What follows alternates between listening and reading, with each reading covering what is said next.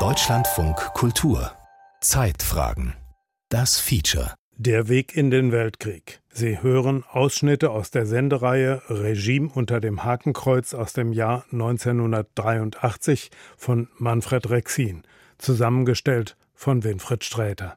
Und von jetzt ab wird Bombe mit Bombe vergolten. Am 1. September 1939 überfiel Hitler Deutschland, sein Nachbarland Polen. Großbritannien erklärte daraufhin dem Deutschen Reich den Krieg. Von diesem Zeitpunkt an war die Ausweitung des Krieges zum Weltkrieg nicht mehr zu verhindern. War der Weltkrieg überhaupt zu verhindern, seitdem Hitler 1933 in Deutschland an die Macht gekommen war? Wäre Deutschland eher besiegt worden und hätte weniger Unheil anrichten können, wenn die Westmächte Hitler schon früher in die Schranken gewiesen hätten? Klar ist, der Weg in den Weltkrieg begann schon viel früher, in einer Zeit, als die Welt noch nicht wahrhaben wollte, worauf die deutsche Politik hinauslief. Bereits am 3. Februar 1933, vier Tage nachdem er zum Reichskanzler ernannt worden war, erklärte Hitler bei einem Abendessen der Reichswehrführung seine Pläne. Hitler warb an diesem 3. Februar 1933 mit einer langen Ansprache um Sympathien in seinem kleinen, erlesenen Zuhörerkreis. Das Ziel seiner Politik sei, so sagte er, die Wiedergewinnung politischer Macht für das Deutsche Reich. Zu diesem Zweck müsse er die innenpolitischen Verhältnisse grundlegend verändern, Pazifismus und Marxismus ausrotten, die Jugend ertüchtigen und den Wehrwillen im Volke stärken. Einer der anwesenden Generäle notierte Stichworte. Nach außen Kampf gegen Versailles. Gleichberechtigung in Genf. Im Völkerbund und bei der Abrüstungskonferenz. Aber zwecklos, wenn Volk nicht auf Wehrwillen eingestellt. Aufbau der Wehrmacht wichtigste Voraussetzung für Erreichung des Ziels Wiedererringung der politischen Macht. Allgemeine Wehrpflicht muss wiederkommen. Wie soll politische Macht, wenn sie gewonnen ist, gebraucht werden? Jetzt noch nicht zu sagen. Vielleicht Erkämpfung neuer Exportmöglichkeiten.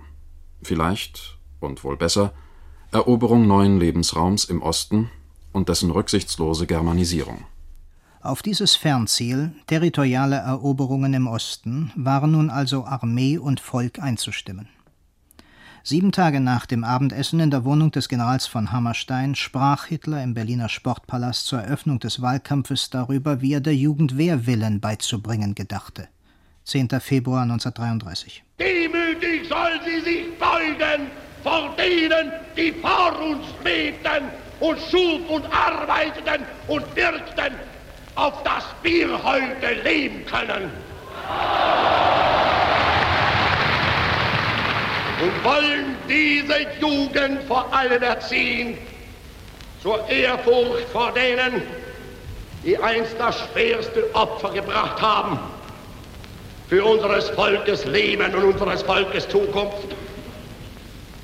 Wir wollen sie erziehen zur Ehrfurcht vor unserem alten Heer, an das sie wieder denken sollen, das sie wieder verehren sollen und indem sie wieder sehen sollen, die gewaltigste Kraftäußerung der deutschen Nation, das Sinnbild der größten Leistung, die unser Volk je in seiner Geschichte vollbracht hat.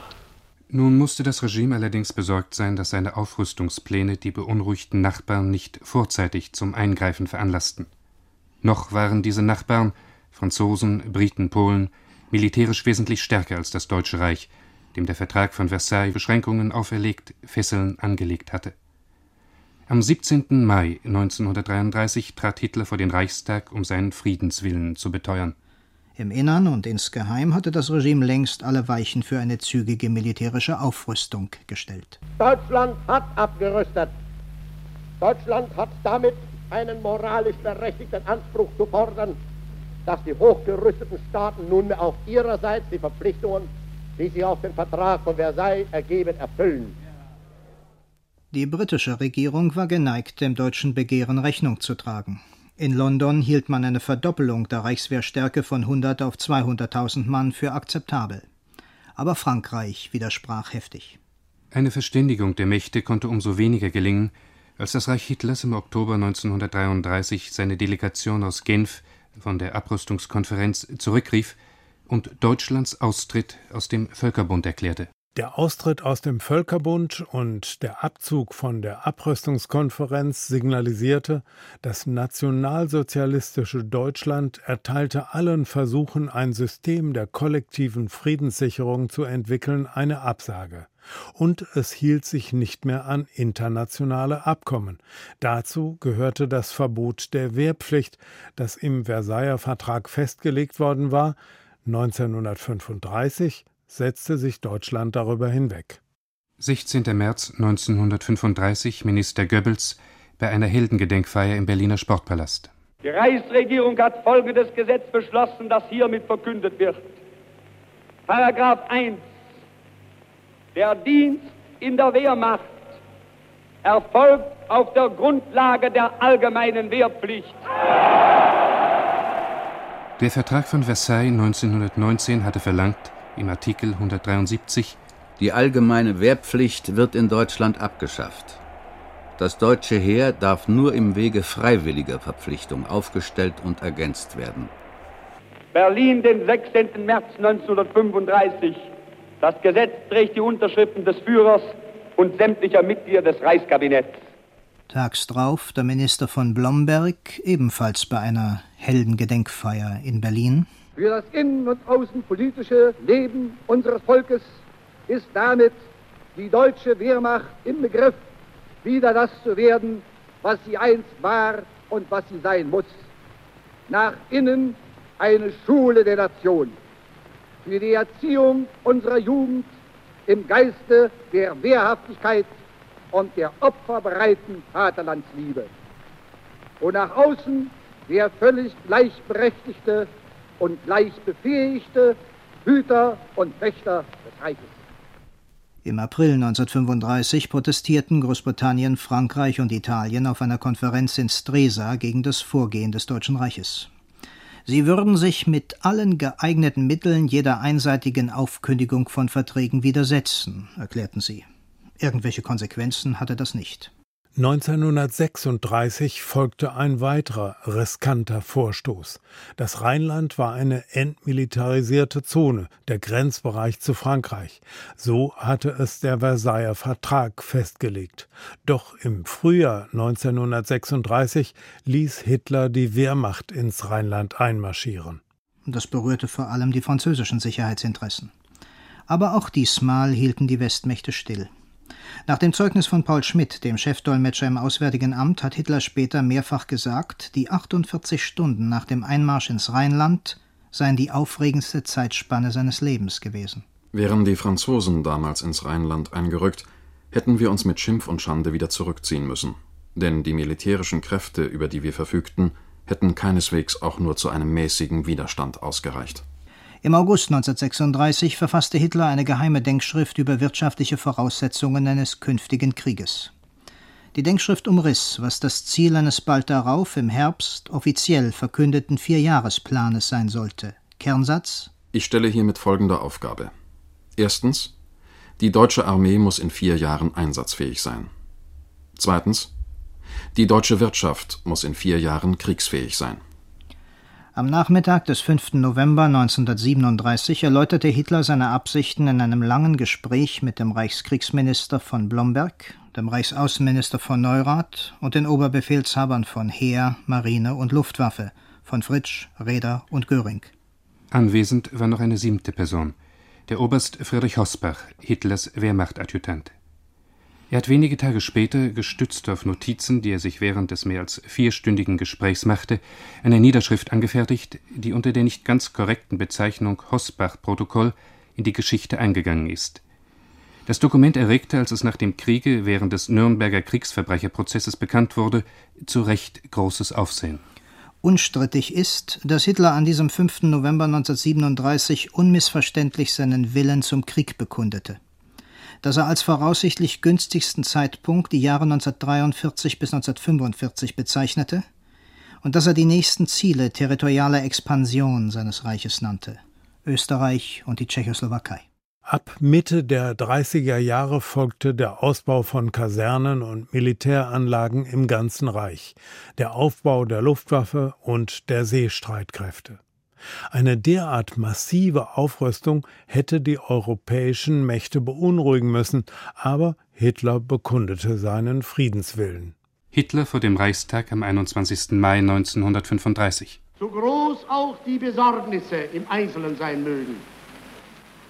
Ich halte es mit meinem Verantwortungsgefühl als führende Nation und Kanzler des Reiches unvereinbar, auch nur einen Zweifel über die Möglichkeit der Aufrechterhaltung des Friedens auszusprechen. Die Völker wollen ihn. Es muss den Regierungen möglich sein, ihn zu bewahren. Ich glaube, dass die Wiederherstellung der deutschen Wehrkraft zu einem Element dieses Friedens werden wird. Nicht, weil wir beabsichtigen, sie zu einer sinnlosen Größe zu steigern, sondern weil die einfache Tatsache ihrer Existenz ein gefährliches Vakuum in Europa beseitigt. In dieser Reichstagsrede vom 21. Mai 1935 beteuerte Hitler, er habe keinerlei Pläne für eine Annexion oder einen Anschluss Österreichs und er denke auch nicht daran, sich in innere österreichische Verhältnisse einzumischen. Derweil steigerte das Regime seine Rüstungen, zu Land, in der Luft, zur See immer mehr. Das verschlang einen wachsenden Teil des Volkseinkommens. Auf dem NSDAP-Parteitag im September 1935 erklärte Propagandaminister Goebbels seinen Mitarbeitern, warum das Regime nicht imstande gewesen sei, dem Volk reinen Wein einzuschenken. Eingedenk des Misstrauens im Ausland habe man nicht öffentlich darüber reden können, dass die Löhne knapp bleiben müssten, solange die Armee aufgebaut werde. So aber mussten wir die Löhne knapp lassen, ohne zu sagen, was wir mit den daraus resultierenden Geldsummen machen wollten. Im Gegenteil. Im Gegenteil, wir durften das nicht nur nicht sagen, sondern wir mussten, wo es gesagt wurde, es abstreiten. Denn es ist naiv zu glauben, dass man plötzlich vor die Welt hintreten kann und sagen, wir haben die Absicht, jetzt entgegen dem Versailler Vertrag eine Armee aufzubauen. Das war nur eine sehr kurzsichtige Regierung.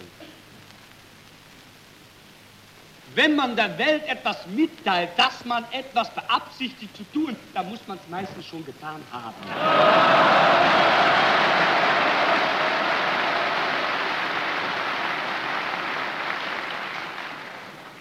Und zwar muss die Welt in diesem Augenblick auch wissen, dass man es getan hat, damit es darüber gar keine Diskussion gibt. 1937 feierte Hitler sein Regime als wiedererstandene Weltmacht. Die Deutschen, sagte er, zögen nun durch die Welt als friedliebende, aber in Erz und Eisen gepanzerte Engel. Das Regime beteuerte wiederholt, es habe in Europa keine territorialen Forderungen. Es verlange lediglich eine Rückgabe von Kolonien, die das Reich im Ersten Weltkrieg verloren hatte. Aber als Hitler am 5. November 1937 seinem Außenminister Neurath und den Spitzen der Wehrmacht Blomberg, Fritsch, Göring und Reder seine aggressiven Pläne für die Zukunft erläuterte, da war nicht von Kolonien auf fernen Kontinenten die Rede, sondern von gewaltsamer Landnahme in Europa, von osteuropäischem Kolonialbesitz, den das Reich erobern müsse. Und Hitler nannte an diesem 5. November 1937 die nächsten Ziele der Expansion – Österreich und die Tschechoslowakei. Am 12. Februar 1938 traf Hitler auf seinem Berghof bei Berchtesgaden mit dem österreichischen Kanzler Kurt von Schuschnigg zusammen. Die Wiener Behörden kannten neue Putschpläne der österreichischen Nationalsozialisten.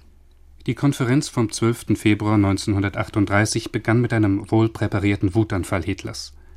Österreichs Geschichte sei ein einziger Volksverrat gewesen, dieser geschichtliche Widersinn müsse endlich sein längst fälliges Ende finden, so herrschte er seinen entgeisterten Gast an.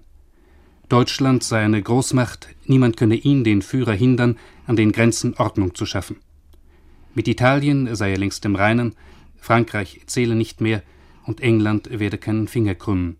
Hitler wörtlich nach dem Zeugnis Schuschniggs Sie werden doch nicht glauben, dass Sie mich auch nur eine halbe Stunde aufhalten können. Wer weiß, vielleicht bin ich über Nacht auf einmal in Wien, wie der Frühlingssturm. Dann sollen Sie etwas erleben. Am 11. März 1938, kurz vor 20 Uhr, gab Schuschnigg im Rundfunk seinen Rücktritt bekannt. Der Herr Bundespräsident beauftragt mich, dem österreichischen Volke mitzuteilen, dass wir der Gewalt weichen. Am 15. März verkündete Hitler auf dem Wiener Heldenplatz, was er, der aus Österreich stammende Weltkriegsgefreite, in Kasernenhofmanier die größte Vollzugsmeldung seines Lebens nannte. Als Führer und Kanzler der deutschen Nation und des Reichs melde ich vor der deutschen Geschichte nunmehr den Eintritt meiner Heimat in das Deutsche Reich. Wenige Wochen nach seinem triumphalen Einzug in Wien ließ Hitler an den Grenzen zur Tschechoslowakei militärische Vorbereitungen treffen, die die Prager Regierung im Mai 1938 mit einer Teilmobilisierung ihrer Truppen beantwortete. Scharfe Proteste aus Paris und London bewogen den Diktator in Berlin zunächst noch einmal zurückzustecken. Aber bereits Ende Mai diktierte er eine militärische Weisung für den sogenannten Fall Grün. Er habe, so hieß es da, den unabänderlichen Beschluss gefasst, die Tschechoslowakei in absehbarer Zeit durch eine militärische Aktion zu zerschlagen. Die Zustände in diesem Staat sind, wie allgemein bekannt, unerträglich. Politisch werden hier über siebeneinhalb Millionen Menschen im Namen des Selbstbestimmungsrechts eines gewissen Herrn Wilson um ihre Selbstbestimmung und ihr Selbstbestimmungsrecht beraubt. Wirtschaftlich werden diese Menschen planmäßig ruiniert und dadurch einer langsamen Ausrottung ausgeliefert. Hitler auf dem Nürnberger Parteitag der NSDAP im September 1938. Das Elend der Sudetendeutschen ist ein namenloses. Man will sie vernichten. In den Hauptstädten der westlichen Demokratien waren Parteien und Politiker tonangebend, die den europäischen Frieden um nachgerade jeden Preis zu erhalten wünschten. In der Einsicht, dass Frankreich und Großbritannien der bedrängten Tschechoslowakei keinen unmittelbaren militärischen Beistand leisten würden und dass unter diesen Umständen auch keine Hilfe von der Sowjetunion zu erwarten war, willigte die Prager Regierung schließlich in die Abtretung der Sudetengebiete ein. Hitler hätte lieber ein hartes Nein aus Prag vernommen. Das hätte ihm den Vorwand geliefert, seine Truppen in die gesamte Tschechoslowakei und nicht nur in das Sudetenland einrücken zu lassen. Mussolini überredete Hitler mit Chamberlain und dem französischen Ministerpräsidenten Daladier in München zusammenzutreffen. Sie schlossen ein Abkommen, das im Einzelnen die Modalitäten der tschechoslowakischen Gebietsabtretungen an das Dritte Reich regeln sollte, beginnend bereits am 1. Oktober 1938. Heimgekehrt von der Münchner Konferenz versicherte Englands Premier auf dem Londoner Flughafen Heston einer jubelnden Menge, die erzielte Lösung des tschechoslowakischen Problems sei ein Beitrag zu einer größeren Übereinkunft, durch die Europa den Frieden finden möge. I want to say that the settlement of the Czechoslovakian problem, which has now been achieved, is, in my view, only the prelude to a larger settlement in which all Europe may find peace. Europas Frieden, erzwungen von Hitler durch die Drohung mit Krieg? Einer derer, die dem in München beschworenen Frieden nicht trauten, war der britische Unterhausabgeordnete Winston Churchill, ein Konservativer. 16 Tage nach der Konferenz von München hielt er eine Rundfunkansprache an die Bürger der Vereinigten Staaten von Amerika. Preisgabe und Zusammenbruch der Tschechoslowakischen Republik wären vermeidbar gewesen, meinte Churchill, wenn rechtzeitig im Frühjahr England, Frankreich und Russland gemeinsam angekündigt hätten, dass sie Hitler widerstehen würden. Die parlamentarische Demokratie und die liberalen, friedlichen Kräfte hätten eine Niederlage auf der ganzen Linie erlitten, sagte Winston Churchill in seiner Rede vom 16. Oktober 1938. Trotzdem dürfe man darauf vertrauen, dass demokratische Staaten, freie Gesellschaften auf die Dauer stabiler und leistungsfähiger seien als Diktaturen. Dictatorship, the fetish worship of one man, dictatorship can but be a passing phase. Die Diktatur, die Götzenverehrung eines einzigen Mannes, ist ein vorübergehendes Stadium der Geschichte. Das Licht des kulturellen Fortschritts mit seiner Toleranz und Zusammenarbeit, seinen Würden und Freuden ist oft in der Vergangenheit ausgelöscht worden. Aber ich bin der Überzeugung, dass wir jetzt endlich weit genug über den Zustand der Barbarei hinausgekommen sind, um sie in Schach zu halten und abzuwenden, wenn wir nur merken, was im Gange ist und bei Zeiten unsere Entschlüsse fassen. Zum Schluss werden wir es doch tun. Aber wie sehr wird unsere Anstrengung erschwert werden durch jeden versäumten Tag. But how much harder our toil for every day's delay. Bereits am 21. Oktober 1938, also nur drei Wochen nach der Münchner Konferenz, befahl Hitler der Wehrmacht, sich auf die, wie er es nannte, Erledigung der Resttschechei vorzubereiten. Es muss möglich sein, die Resttschechei jederzeit zerschlagen zu können, wenn sie etwa eine deutschfeindliche Politik betreiben würde. Die dafür vorgesehenen Verbände sind schon im Frieden derart auf Überfall abzustellen, dass der Tschechei selbst jede Möglichkeit planmäßiger Gegenwehr genommen wird. Das Ziel ist die rasche Besetzung der Tschechei und die Abriegelung gegen die Slowakei. Auf einer Konferenz vor sudetendeutschen Anhängern offenbarte Propagandaminister Josef Goebbels am 19. November 1938, wie die NS-Regierung vorging, um ihre imperialen Ziele durchzusetzen. Es ist ein Irrtum zu glauben, dass man in der Politik etwas gewinnen könnte, wenn man nichts einsetzt. Das ist genauso wie bei einer Lotterie, dass man nicht den Hauptgewinn ziehen kann, wenn man kein Los kauft. Irgendetwas muss man schon riskieren. Und das Risiko muss immer in irgendeinem Verhältnis zum Gewinn, wie der Gewinn in irgendeinem Verhältnis zum Risiko stehen muss. Man soll doch nicht glauben, dass eine Nation in einem Jahr ihr Volkstum um 10 Millionen Menschen vermehren kann, ohne dass sie dabei überhaupt etwas wagt.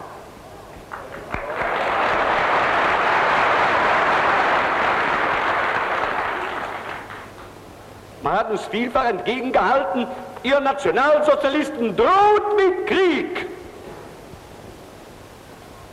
Dadurch, dass wir mit Krieg gedroht haben, haben wir den Krieg vermieden.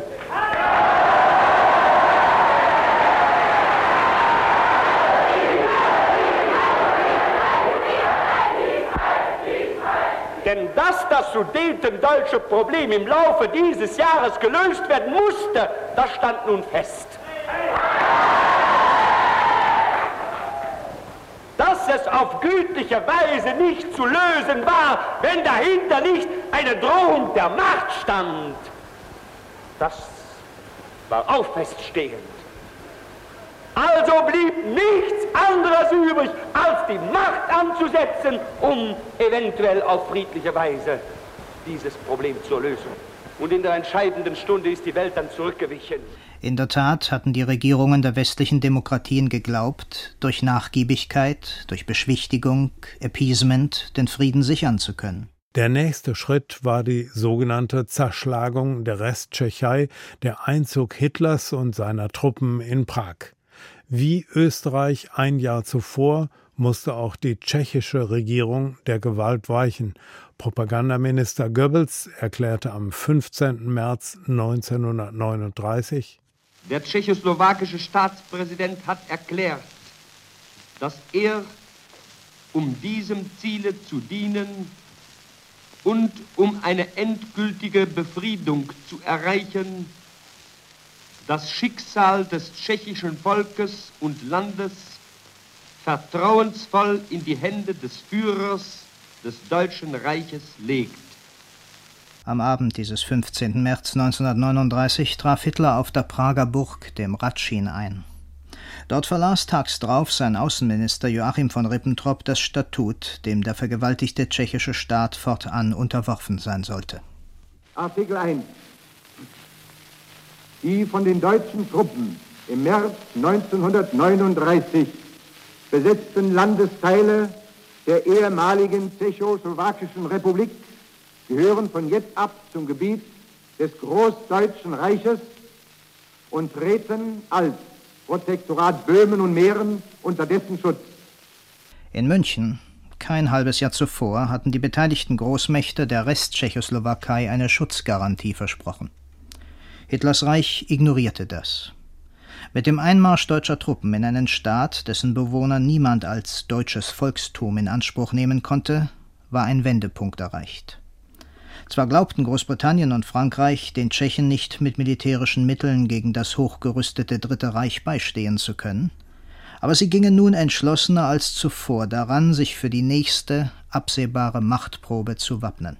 Am 31. März gaben die Regierungen in London und Paris eine Garantieerklärung für Polen ab. Sie versprachen, der polnischen Regierung alle in ihrer Macht stehende Unterstützung zu gewähren, falls es zu einer Aktion gegen die Unabhängigkeit Polens kommen sollte. Auch die Vereinigten Staaten von Amerika schalteten sich ein. Präsident Roosevelt richtete Mitte April eine Warnung an Hitler und Mussolini. Wir erkennen an, dass verwickelte Weltprobleme vorliegen, die die ganze Menschheit angehen. Aber wir wissen, dass sie in einer Atmosphäre des Friedens geprüft und erörtert werden müssen. Eine solche Atmosphäre des Friedens kann nicht bestehen, wenn die Verhandlungen durch die Drohung mit Gewalt oder durch die Furcht vor einem Kriege überschattet werden. Roosevelt forderte Hitler und Mussolini auf, die Zusicherung zu geben, dass ihre Streitkräfte nicht unabhängige Nationen Europas angreifen oder durch ihre Territorien marschieren würden. Hitlers Antwort auf die Note des amerikanischen Präsidenten Roosevelt war voller Hohn. Soweit es sich um Deutschland handelte, sei ihm Hitler von einer Bedrohung anderer Nationen nichts bekannt. Zweieinhalb Wochen zuvor, Anfang April 1939, hatte er bereits der Wehrmacht die Weisung erteilt, sich auf den Fall Weiß vorzubereiten, einen Blitzkrieg gegen Polen.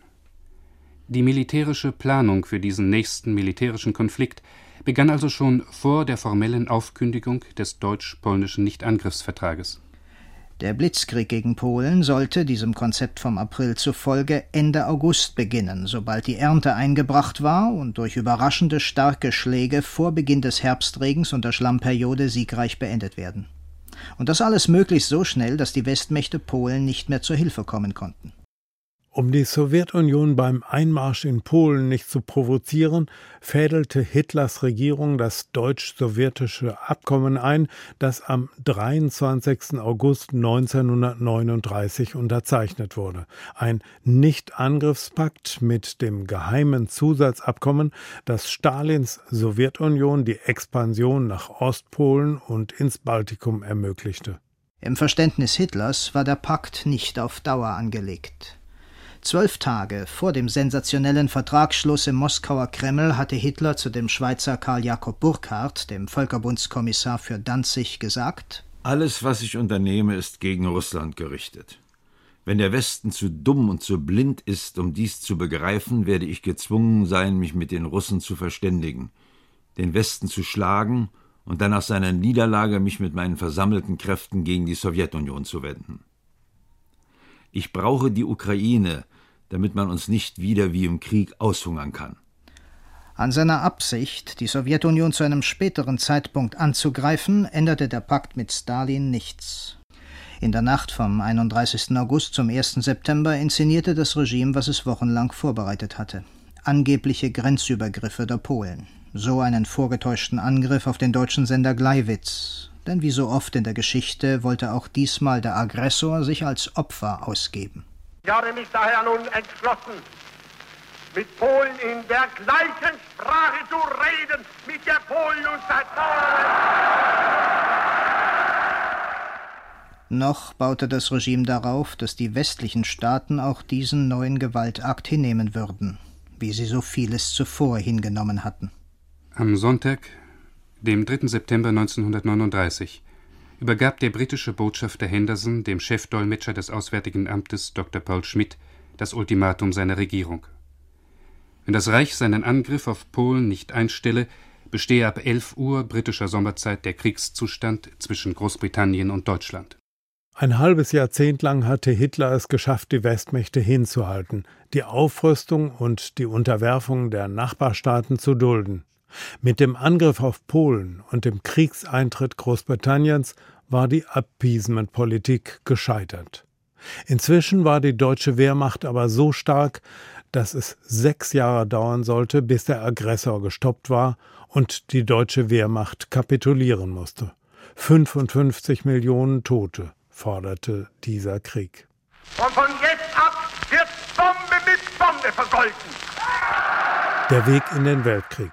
Sie hörten Ausschnitte aus der Sendereihe Regime unter dem Hakenkreuz aus dem Jahr 1983 von Manfred Rexin, zusammengestellt von Winfried Sträter.